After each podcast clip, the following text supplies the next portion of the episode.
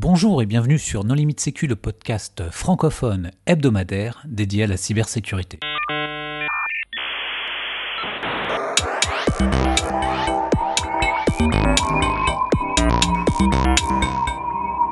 Alors aujourd'hui, nous allons parler de France Cyber Maritime avec Olivier Jacques. Bonjour Olivier. Bonjour.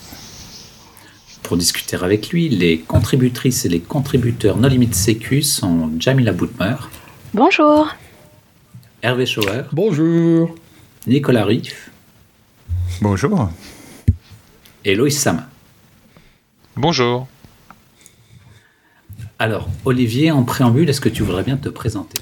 Oui, donc bonsoir à toutes et tous. Donc moi je m'appelle Olivier Jacques, je suis euh, le directeur technique et scientifique de France Cyber Maritime.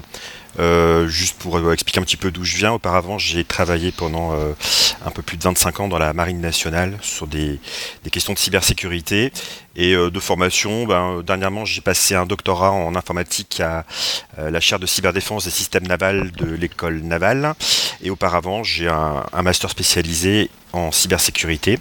Je suis également euh, diplômé donc, de l'ESSI de euh, l'ANSI en validation des acquis et de l'expérience. Alors Olivier, France Cyber Maritime, qu'est-ce que c'est? Alors France Cyber Maritime, c'est d'abord une association euh, loi 1901 euh, qui a été créée il y a bientôt euh, deux ans. et l'objectif de l'association, bah, il est essentiellement de créer un, ensemble de services de cybersécurité adaptés aux, besoins et aux spécificités du monde maritime et portuaire, d'une part, et d'autre part d'opérer un CERT, donc Computer Emergency Response Team, sectoriel, qui là aussi est fait pour bien prendre en compte les, besoins et les menaces euh, spécifiques liées à ce secteur d'activité euh, maritime et portuaire. Alors, est-ce que tu voudrais bien rappeler ce qu'est un CERT? Oui, donc le CERT, c'est un. déjà, c'est un acronyme euh, américain. Hein. ça a été créé dans les, années 80 suite aux premiers codes malveillants qui se sont retrouvés sur, Internet. Et, là, on a vu effectivement que ben, n'y avait pas d'organisme qui existait pour euh, lutter finalement face à ce type de, euh, de menaces-là.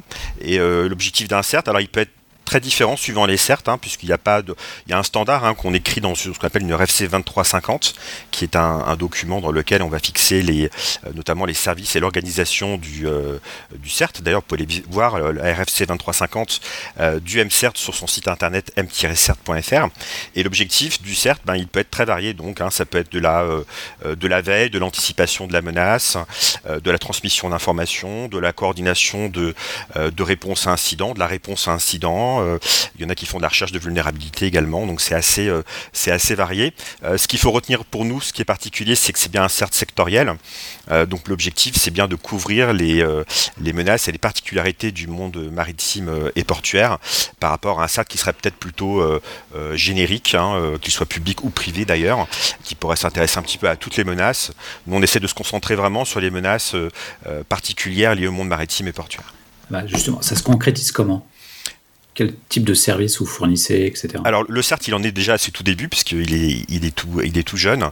Euh, il y a des CERT qui existent depuis euh, euh, plus d'une quinzaine d'années maintenant en France. Donc nous, on n'a pas l'ambition de, rivaliser vis-à-vis de ces CERT-là. Donc on est vraiment au tout début de notre activité et on s'est fixé une montée en puissance sur sur trois ans. donc là, on entame la deuxième année. La première année, l'objectif c'était de, travailler beaucoup sur la, veille et l'analyse de la menace, c'est-à-dire de bien comprendre quels étaient les les acteurs, les groupes qui s'intéressaient au monde maritime, les incidents qui pouvaient toucher le monde maritime euh, euh, et portuaire euh, français, et puis de, de trouver des, les meilleures réponses et les bonnes informations à transmettre auprès des, de, nos, de nos adhérents.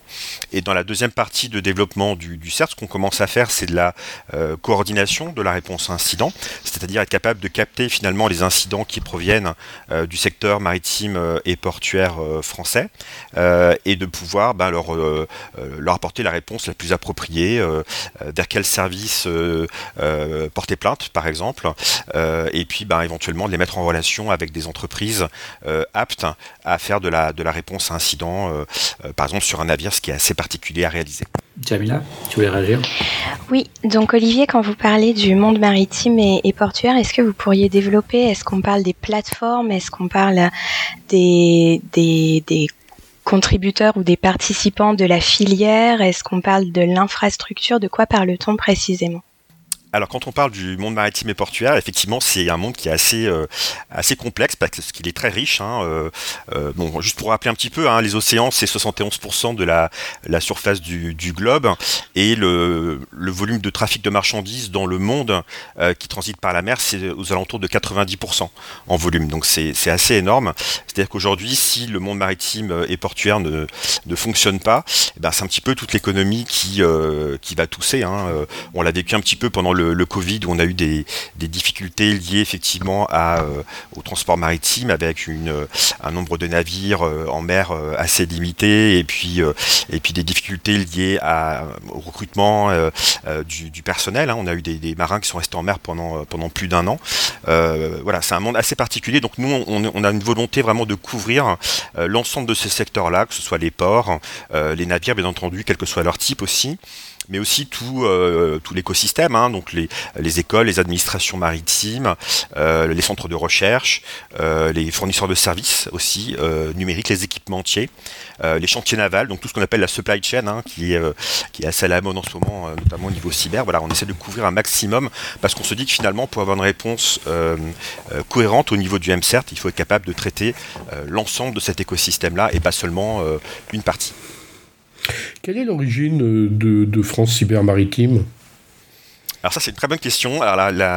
L'objectif de France Cyber Maritime, c'est euh, en fait c'est la, réponse qui a été euh, donnée suite à à peu près un an de groupe de travail en plein pendant le Covid entre l'ANSI notamment, le secrétaire général de la mer, le SGMER, qui est un, organisme interministériel qui traite des questions de, du monde maritime, et puis un certain nombre d'acteurs publics et privés français qui, qui se sont dit, ben, effectivement, si on un petit peu dans le passé, il y a eu notamment euh, une attaque sur Maersk hein, qui a été assez euh, connue avec, euh, avec NotPetya, qui a fait des dégâts importants.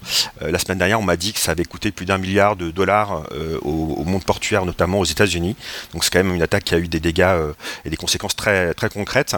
et l'idée, c'était de se dire comment est-ce qu'en France, on fait pour, pour s'organiser, pour répondre à cette, à cette question-là. Et donc, il y a eu ben, une dizaine de réunions hein, entre, entre les différents acteurs.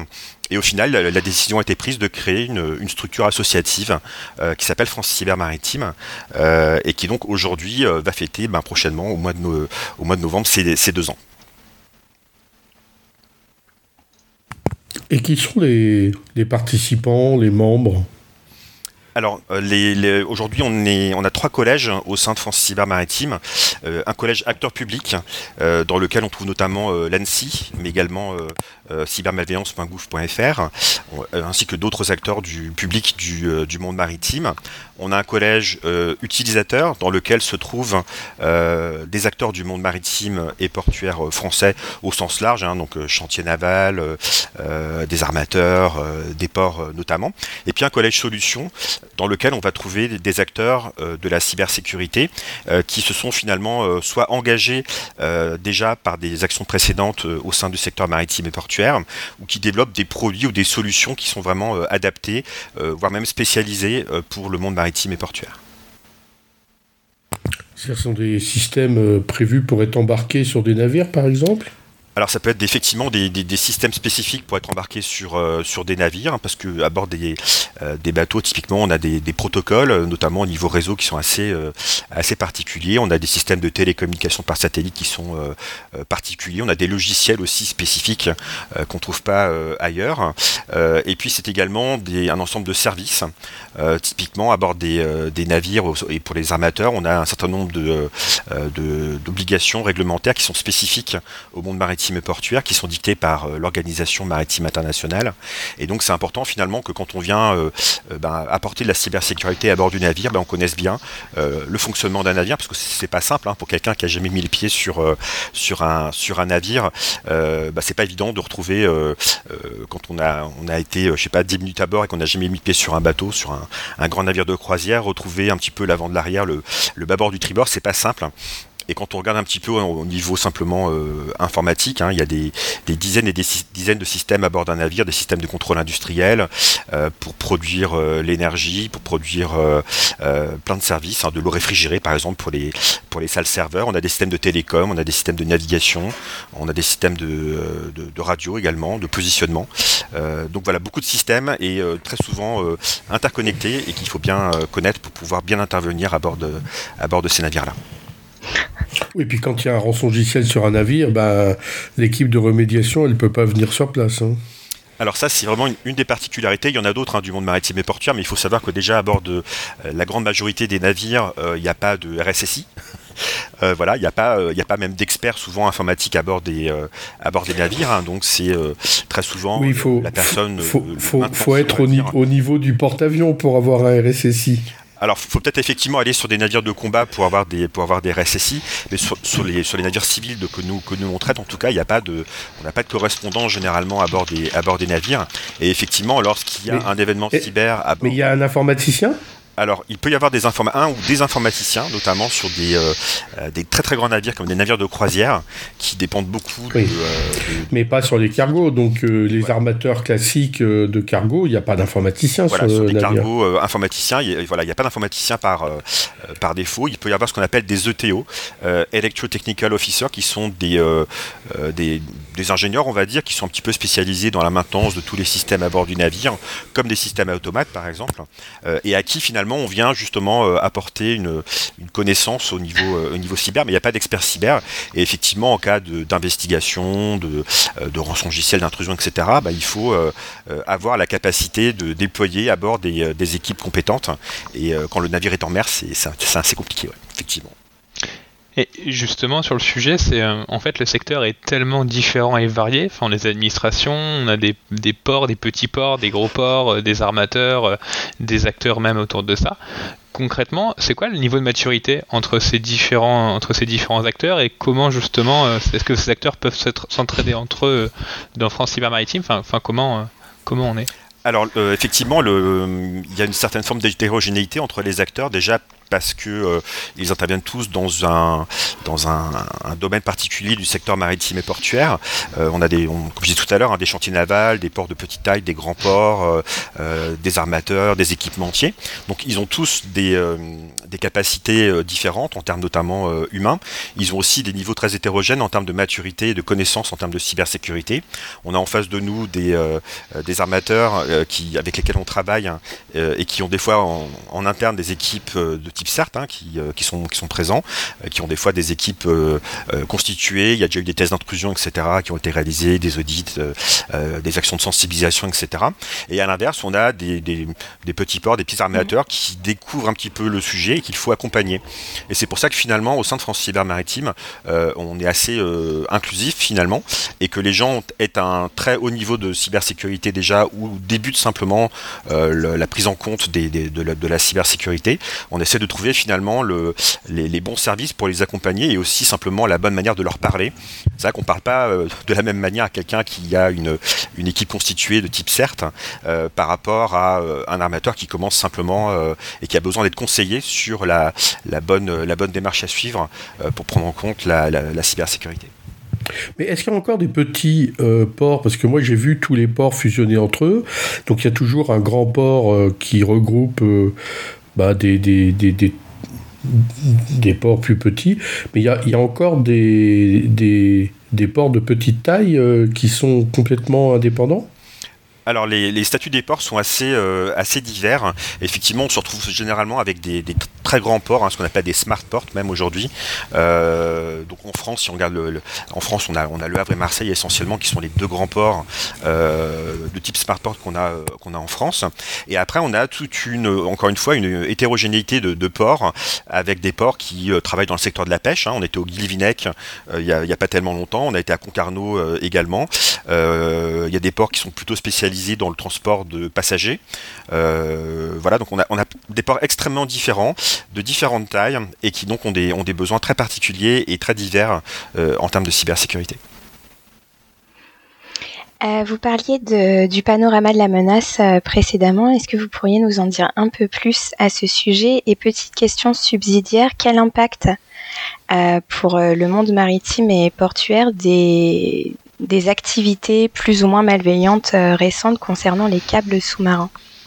Alors c'est une c'est une bonne question. Alors sur le sur la menace à, proprement parler, finalement on se retrouve avec un secteur qui est il faut bien comprendre hein, qui est quand même stratégique, on en a parlé un petit peu en, introduction, mais euh, c'est un secteur qui aujourd'hui, euh, malgré tout, est encore peu connu de la plupart des, euh, euh, gens. Hein. Quand vous demandez à quelqu'un, bah, ton smartphone, il est arrivé par quelle filière en France bah, La plupart des gens pensent qu'il est arrivé par, par avion ou, on ne sait pas trop en fait. Hein.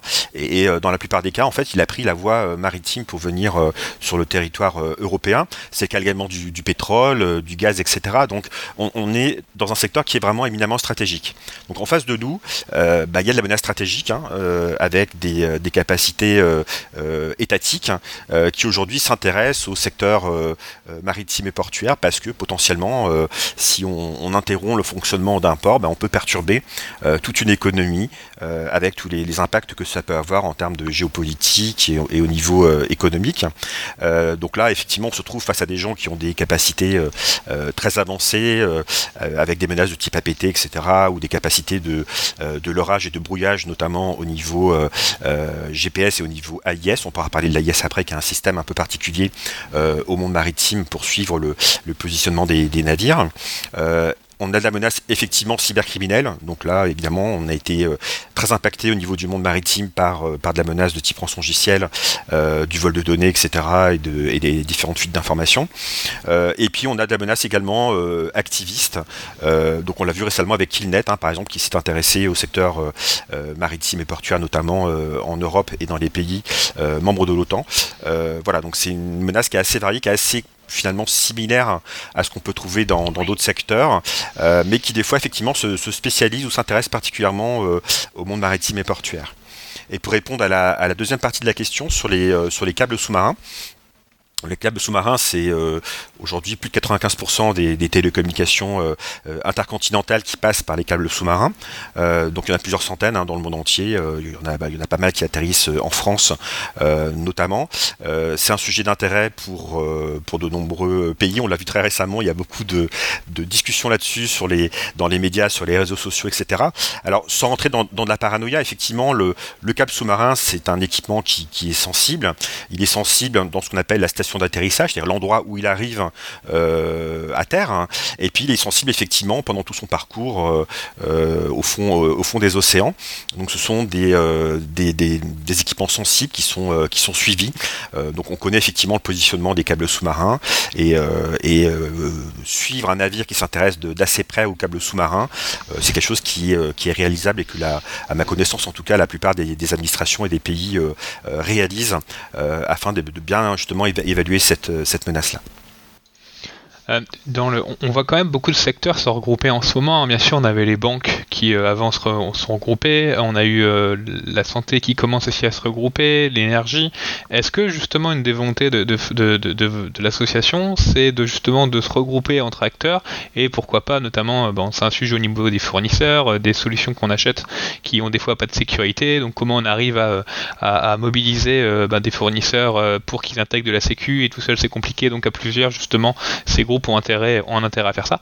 Est-ce que c'est justement un peu dans votre roadmap ou une des volontés aussi des acteurs qui, bah, qui sont partis maintenant de, de France Cyber Maritime, un peu de travailler ensemble pour bah, essayer de faire améliorer la sécurité euh, par euh, bah, les différentes solutions ou produits qu'ils achètent oui, alors effectivement, notre volonté, c'est d'être un petit peu à la fois le, porte-parole hein, des, attentes du, secteur maritime euh, euh, et portuaire, notamment, euh, notamment en France. on a une action à mener qui, est essentielle et qui effectivement se retrouve dans d'autres secteurs. On parlait de la santé, mais je pense qu'il y, en a certainement d'autres dans le, dans le spatial, dans l'aérien notamment, pour que les équipementiers effectivement soient conscients de, bah, de leur responsabilité dans la, la, sécurisation des équipements. Alors on parle beaucoup de ce, security by design. Alors c'est peut-être un, peu pieux hein, euh, d'être d'envisager des équipements qui soient vraiment euh, sûrs par conception. Euh, pourquoi pas hein, Mais on voit avec l'évolution de la menace, avec des vulnérabilités permanentes qui tombent dans nos boîtes mail tous les jours sur différents types de, de librairies et de logiciels, bah, que c'est compliqué hein, d'assurer cette, cette sécurité à long terme.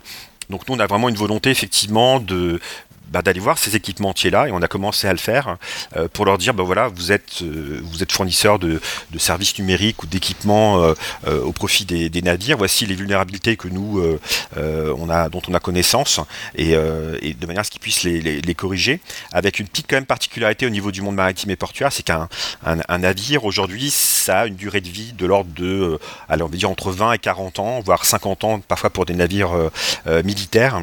Euh, donc on imagine bien que sur ces, navires qui sont faits pour durer très très longtemps, euh, mm. si on conçoit mal le navire euh, dès le départ, bah, le navire après il est en mer, hein, tout simplement, il est là pour, pour réaliser sa mission en mer, donc il est rarement à quai, et quand il est à quai, bah, c'est difficile d'aller faire de la maintenance et d'aller corriger finalement, par exemple, une architecture réseau qui aurait été mal, mal réalisée par conception. donc cette, cette durée de vie des navires qui est assez particulière au monde maritime, elle a, elle a beaucoup de conséquences après dans tout ce qui est euh, bah, gestion des correctifs, application des correctifs de sécurité notamment.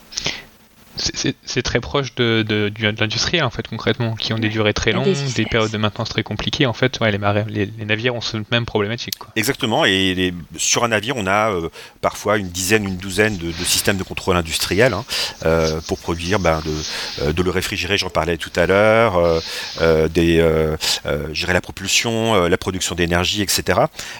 donc ça, c'est une partie que l'on connaît un petit peu et qu'on trouve dans le, reste du monde de l'industrie. Et puis on a tous les systèmes un peu plus spécifiques au, monde maritime, euh, comme les systèmes de passerelles, des systèmes spécifiques au sein des ports notamment, hein, ce qu'on appelle des, euh, euh, des port community systems ou des cargo community systems, qui sont des, des, logiciels qui vont piloter finalement l'ensemble du trafic des, navires et des, des marchandises au sein, au sein d'un port.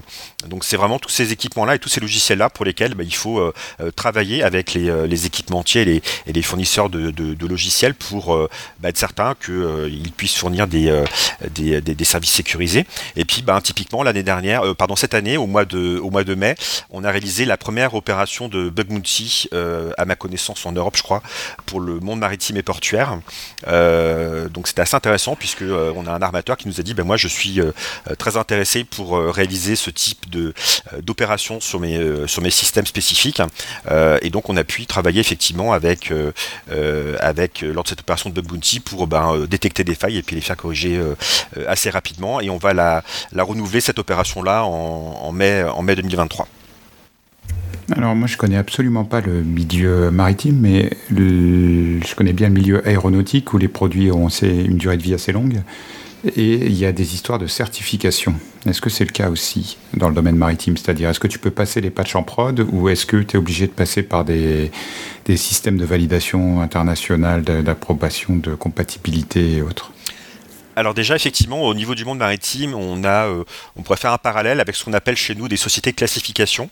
Euh, donc il en existe en France également, euh, en Europe et à, l'étranger, qui viennent finalement porter une forme de labellisation entre guillemets hein, sur le navire et qui ont développé au cours des, dernières années des, des, labellisations spécifiques en fait pour notamment tout ce qui est lié à la cybersécurité.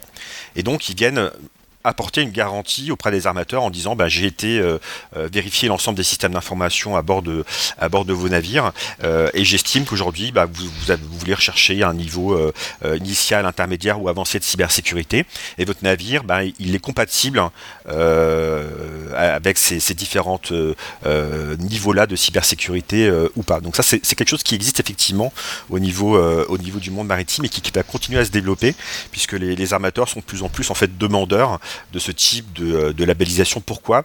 Parce qu'un armateur qui est par exemple en France euh, va faire concevoir son navire non pas en France mais bien souvent à l'étranger, notamment dans des pays euh, soit du nord de l'Europe, soit dans des pays d'Asie.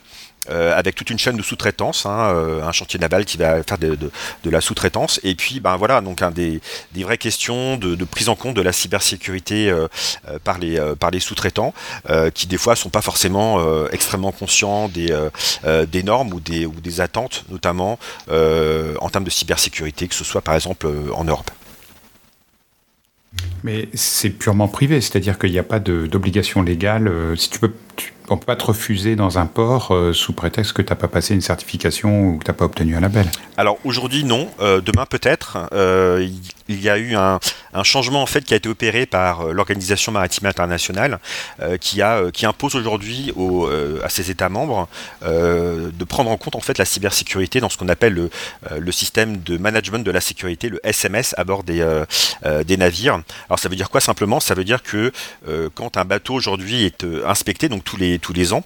Il y a une inspection, il y a un certificat de euh, euh, navigabilité qui est euh, attribué par les États membres.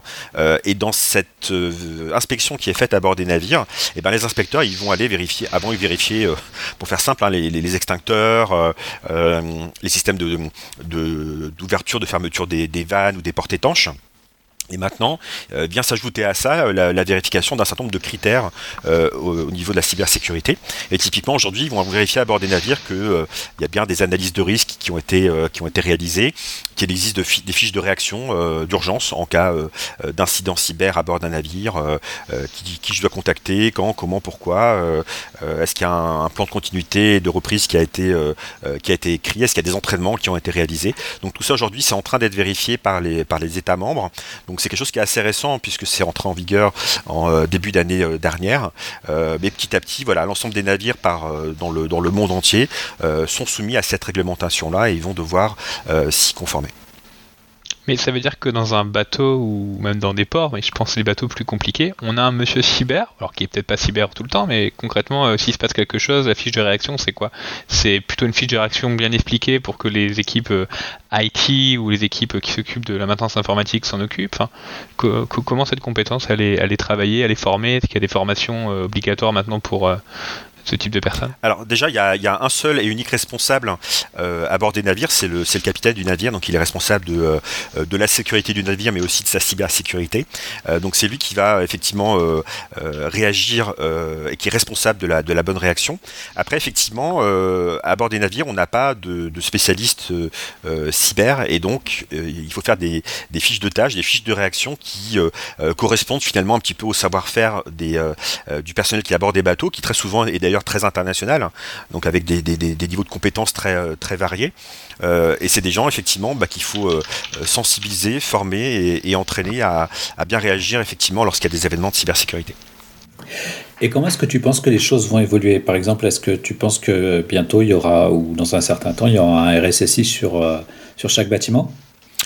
Alors personnellement, j'y crois pas trop parce que c'est euh, assez compliqué finalement hein, d'aller. Euh, euh, bon, déjà, on voit au niveau à notre niveau propre, hein, on, a, parfois du mal à recruter des, experts en cybersécurité au sein des, différents organismes ou des entreprises, typiquement en France. Alors prendre une personne compétente en cybersécurité pour l'affecter en permanence à bord d'un navire, c'est quelque chose qui est pas qui est pas évident, qui est pas forcément extrêmement intéressant. Nous, ce qu'on pense plutôt, c'est effectivement une une concentration des compétences en cybersécurité maritime dans des endroits particuliers comme, comme des CERT, comme des SOC, etc. Euh, vraiment dédiés pour le, pour le monde maritime, où on vient concentrer l'expertise euh, pour éviter au contraire de la, de la, euh, de la, de la répartir un petit peu sur tous les navires. voilà, donc on pense plutôt effectivement concentrer les gens à un endroit focal pour avoir cette compétence-là, pour pouvoir répondre effectivement aux questions des, des navires notamment. Mais pour répondre à ta, remarque, ça veut dire que l'objectif c'est quoi? C'est que dans plusieurs années, on ait un SIEM euh, un peu centralisé où les logs sont envoyés directement par euh, de tous les navires, où on a les analystes sur Terre qui vont euh, analyser, faire des scénarios de corrélation et puis derrière vont contacter le métier, concrètement les personnes sur le bateau pour pouvoir réagir. Enfin, c'est quoi la vision de demain justement de la surveillance sur tout ça? Si, comme tu dis, on est plutôt sur Terre, concentré dans des socs de données certes alors effectivement, donc déjà il y aura, une, je pense, une, grosse évolution réglementaire avec l'arrivée de la, directive Nice en, version 2, euh, qui je pense va euh, euh, voir en fait le nombre d'OSE largement augmenter, notamment au niveau du, monde maritime et portuaire. Et après effectivement, alors il y a des grands armateurs aujourd'hui, hein, les plus grands armateurs dans le, monde, qui ont tous été victimes de, cyberattaques, ont mis en place des, des SOC qui veillent à la fois à la partie infrastructure à terre et puis également un certain nombre de systèmes d'information au niveau des navires. Parfois pas tous, hein, parce que c'est c'est assez compliqué. Il y a des contraintes de, de bande passante, il y a des protocoles spécifiques à, analyser. Mais effectivement, nous, on, milite et on pense plutôt effectivement pour la création vraiment de, de, de, ces capacités sectorielles de type CERT, de type SOC, au profit des armateurs avec des gens qui sont, qui sont compétents et qui sont capables d'armer un SOC, hein, parce que c'est un métier quand même assez, assez particulier. Aujourd'hui, bah, les, les, petits armateurs, les armateurs même de taille moyenne et les ports de taille moyenne, ils ont du mal aujourd'hui à souscrire à des offres de, de SOC parce que déjà ça coûte cher, et puis parce que les offres de SOC qu'ils ont, qu'on leur propose, ne sont pas forcément adaptées justement aux particularités, aux contraintes des, des navires, des contraintes de bande passante, des contraintes de, de logiciels spécifiques qui sont aujourd'hui assez peu connus, des SOC assez génériques. Est-ce que le, bateau, c'est un objet connecté? Dans le sens où, est-ce que tu parles de réponse aux incidents qui se ferait euh, depuis, euh, à distance, euh, depuis, je sais pas, Brest ou. mais est-ce que tu peux imager un disque de 10 gigas sans problème ou est-ce que tu es limité à du, du Morse et de l'Inmarsat aujourd'hui? Alors le, Morse, euh, euh, plus trop maintenant, euh, et pourtant c'est un, très très bon moyen en termes de, en termes de résilience. C'est quand même quelque chose qui fonctionne très très bien en cas de, en cas de conflit notamment. alors effectivement aujourd'hui les, contraintes satellitaires elles sont toujours assez fortes, hein. même si on voit pas mal de, de développement de, technologies comme Starlink hein, qui commencent à arriver à bord des, à bord des navires. On est encore loin des débits de, de, type fibre optique. Hein. donc ce que l'on, ce que l'on essaie de faire à bord des navires, c'est surtout de travailler beaucoup sur tout ce qui est intégrité, ce qui est résilience des systèmes d'information. Euh, typiquement en passerelle, euh, la plupart des systèmes sont euh, doublés sur des réseaux séparés avec les mêmes logiciels, mais on va faire en sorte que s'il y a des maintenances à réaliser d'un côté ou de l'autre, ou des mises à jour, ben, on ne va pas aller modifier l'intégrité ou la résilience des deux chaînes en même temps. Donc on va aller vérifier que la première chaîne fonctionne correctement pendant un temps donné avant d'aller modifier la seconde de la, de la même manière. Donc aujourd'hui, effectivement, la transmission de, de gigas ou de, ou de données entre un navire et, la Terre reste compliqué. Euh, donc il y a de fortes chances que dans tous les cas, l'investigation euh, euh, numérique, elle se fasse une fois le navire à quai et, pas, et pas pendant qu'il est en mer. Et pendant qu'il est en mer, le navire, on va faire en sorte qu'il soit le plus résilient, intègre et possible en conservant ses systèmes d'information le plus longtemps possible. Et puis, ben, si les systèmes d'information ne fonctionnent pas, il y a pas mal de, de, de, de pays aujourd'hui qui, qui travaillent notamment sur la navigation euh, euh, par sextant. Voilà, en cas euh, si ça ne fonctionne plus, vous cherchez un petit peu sur internet, vous verrez qu'il y a certaines marines, notamment de, combat, hein, qui continuent à, enseigner le, sextant pour que le, jour J, au cas où plus rien ne fonctionne, on puisse quand même continuer à naviguer avec une, une précision qui permettrait d'arriver dans, dans le port de destination. C'était exactement une question que j'avais. C'est, euh, enfin, c'est peut-être une question très bête, hein, mais aujourd'hui, surtout, j'ai l'impression que les bateaux se numérisent de plus en plus. Euh, concrètement, c'est que ce serait quoi la conséquence d'une compromission dans un bateau? C'est juste certains systèmes auxiliaires qui fonctionneraient pas? On aurait même sur la partie euh, moteur? Enfin, concrètement, c'est quoi votre vision, vous, sur la partie Après, je pense que ça dépend aussi des âges des bateaux et des technologies, bien sûr. Mais, enfin, question peut-être vraiment naïf, hein, mais c'est quoi la conséquence d'une compromission d'un bateau? Ce qui est certain, ce que nous on sait, c'est que les, navires finalement en, en, 10-15 ans, ils ont vraiment radicalement changé. Euh, on trouve encore des navires en mer hein, qui ont euh, euh, encore très peu d'informatique, très peu de systèmes de télécommunication, hormis ce qui est vraiment réglementaire et qui ont encore des, boutons poussoirs, des, cadrans analogiques, etc. et les générations qui sont plutôt, on va dire, années 90, 2000 sont plus numérisées. Et les dernières générations là, qui voient le jour bah là, en 2010-2020, sont extrêmement numérisées. Euh, c'est-à-dire que euh, le navire en lui-même, de euh, l'ensemble des capteurs, des actionneurs, des systèmes de télécommunication, etc., sont numériques et utilisent le numérique.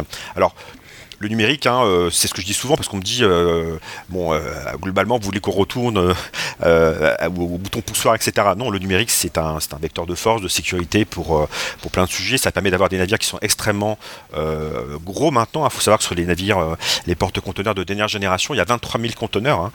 c'est des navires qui sont plus hauts et plus larges que, que l'Arc de Triomphe. Donc c'est quand même des, navires très impressionnants à voir.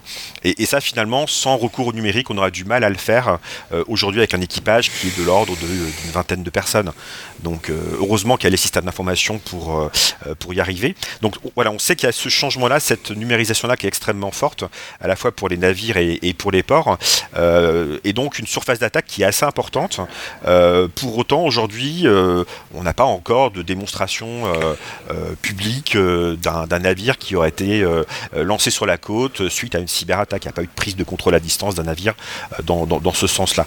Pourquoi? Parce que bah, les navires restent encore euh, relativement euh, difficiles d'accès par Internet. Hein, ils ont encore assez peu d'accès frontal directement sur, sur Internet.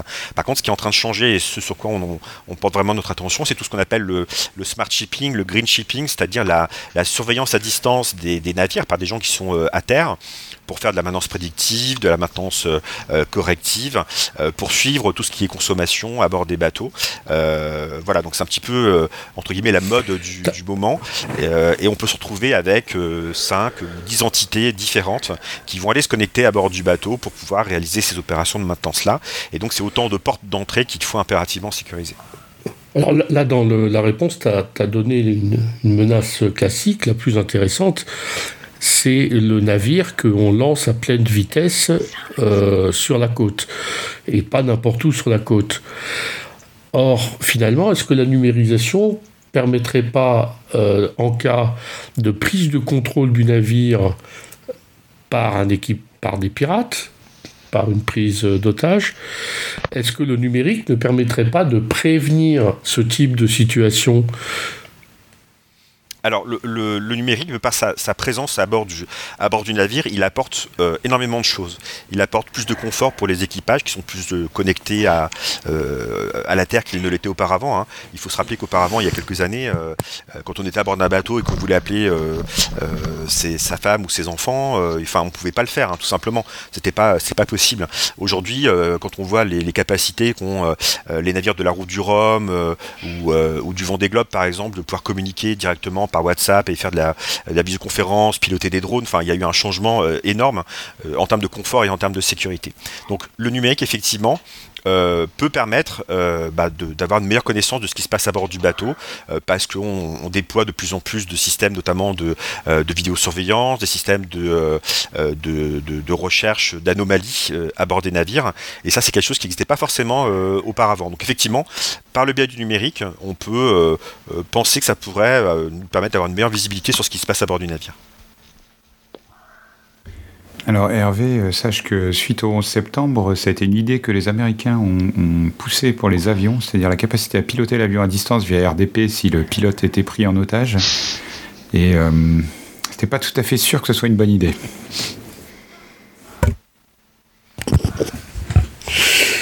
Là, je parlais de détection on, a beaucoup parlé des, navires, mais euh, je pense que, comme, tu l'as dit au début, il n'y a pas que les navires chez vous. Hein. il y a aussi la partie port, la partie euh, fleuve aussi, je pense, tout ce qui est aussi fluvial, hein, qui, est, un élément aussi super important. Euh, dans, les ports, justement, et, comme j'avais cru, comprendre que là, par contre, ça se numérisait à fond.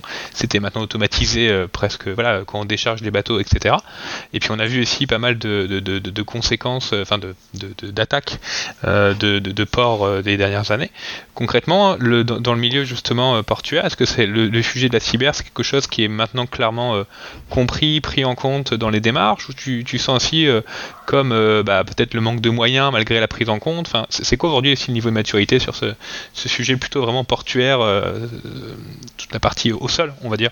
Des éléments Oui, bah alors les, ports, ils, jouent un rôle, un, rôle essentiel dans la, chaîne logistique. Pourquoi? Parce que euh, quand un navire arrive avec euh, quelques milliers de, euh, conteneurs à débarquer, bah, le fait que le port soit efficace d'un point de vue logistique, il le doit aujourd'hui beaucoup, alors évidemment aux, femmes et aux hommes qui, s'y trouvent, mais également au système d'information qui va dire ben, il faut que tu débarques tel conteneur qui est à, tel endroit, que tu le mettes sur tel camion remorque parce que à l'intérieur tu as tel type euh, de, de, biens, de marchandises, et il faut que tu l'envoies après euh, en douane parce que la douane a demandé à le vérifier. Donc ça, cette capacité-là euh, logistique d'être performant et concurrentiel hein, dans un monde qui est quand même extrêmement concurrentiel au niveau, niveau portuaire, bah, c'est grâce au numérique qu'on arrive à le faire. Après aujourd'hui, effectivement, au niveau des, grands ports, on a une, très bonne maturité hein, au niveau euh, euh, au niveau cybersécurité avec des, vrais projets qui sont euh, qui sont développés. C'est-à-dire que la, la numérisation et la cybersécurité sont prises en, même temps, au, même moment, hein, quand on développe des des systèmes d'information. après, effectivement, la le, travail qui reste à mener, c'est au profit des acteurs de, plus petite taille, euh, des ports d'importance euh, euh, régionale ou, voire même nationale, mais dans lesquels il n'y a pas forcément de, de responsable de la, sécurité des systèmes d'information à temps plein, où là, effectivement, on se trouve souvent avec des systèmes qui sont communs à plusieurs, à plusieurs ports, éventuellement même au niveau national.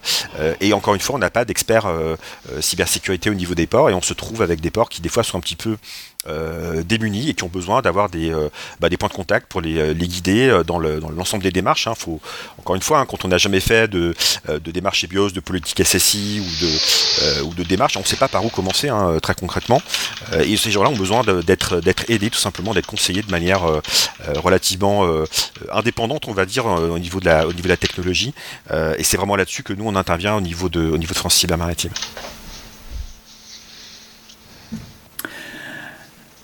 Ok, Olivier, est-ce que tu voudrais apporter le mot de la fin?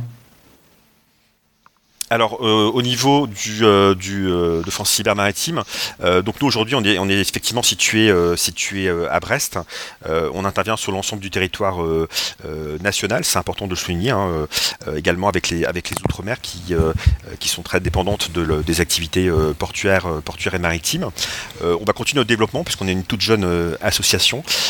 on a un petit peu un ovni, hein, c'est ce qu'on nous dit parfois dans le dans le système de la de la cybersécurité en France, puisqu'il n'y a pas beaucoup de d'équivalents à ma connaissance au niveau, euh, au niveau sectoriel qui, euh, qui est monté euh, une démarche associative comme celle-là. Donc on a encore plein de choses à, à mettre en place.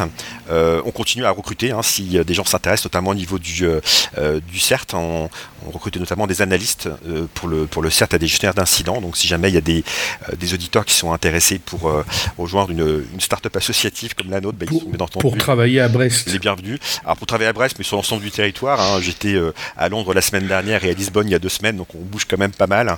Euh, et, on travaille surtout au profit d'un milieu qui est, euh, euh, qui est magnifique et, qui est vraiment important pour, pour l'ensemble de, notre pays. Et j'imagine que vous avez des échanges privilégiés avec les certes bah, des grands armateurs français qui en ont et puis les, les, deux ports que tu as cités. Oui, bien sûr. Alors, on, a euh, des contacts privilégiés euh, avec eux, on a des échanges, hein, euh, notamment au niveau du CERT, des échanges automatisés de, données. Et puis, on a également, je ne l'ai pas, pas cité, mais ça, c'est intéressant de, le souligner, on a des conventions de coopération en France avec la Marine nationale, avec lesquelles on a également pas mal d'échanges, puisqu'on a des, des, systèmes qui sont assez duos, c'est-à-dire qu'on peut retrouver dans le monde civil et dans le monde militaire, notamment tout ce qui est système de contrôle industriel. On a une convention de coopération avec la gendarmerie euh, qui a des, experts en investigation euh, numérique euh, pour le monde maritime. Et puis on a également des conventions de coopération à l'étranger, notamment avec des centres homologues en Europe du Nord et aux États-Unis. Et est-ce qu'il y a des acteurs du secteur qui ne sont pas encore membres de France Cyber Maritime? Alors, ben, euh, c'est le principe de l'association. Nous, euh, on ne fait pas de démarche vraiment euh, proactive ou agressive pour aller chercher des gens. Ah, vous étiez au FIC quand même. Oui, voilà, on était, on était au FIC. Donc, on, est là effectivement pour montrer ce qu'on qu'on essaye de, mettre en place. Après, la démarche d'adhésion, elle est, elle est volontaire. Donc, bien sûr, on accueille l'ensemble des, personnes qui veulent nous rejoindre du secteur maritime et portuaire et de la cybersécurité d'ailleurs, hein, qui s'intéressent à, à, ça. Donc, on est, on est, on est vraiment très content d'accueillir euh, l'ensemble des, personnes et puis ça, voilà, ça va continuer à se développer. On est déjà une soixantaine d'adhérents et, euh, je pense que d'ici euh, probablement fin 2023, on approchera la, centaine probablement. Ok Olivier, merci beaucoup d'avoir accepté notre invitation. Merci aux contributrices et aux contributeurs. Chers auditeurs, nous espérons que cet épisode vous aura intéressé. Nous vous donnons rendez-vous la semaine prochaine pour un nouveau podcast. Au revoir. Au revoir. Au revoir.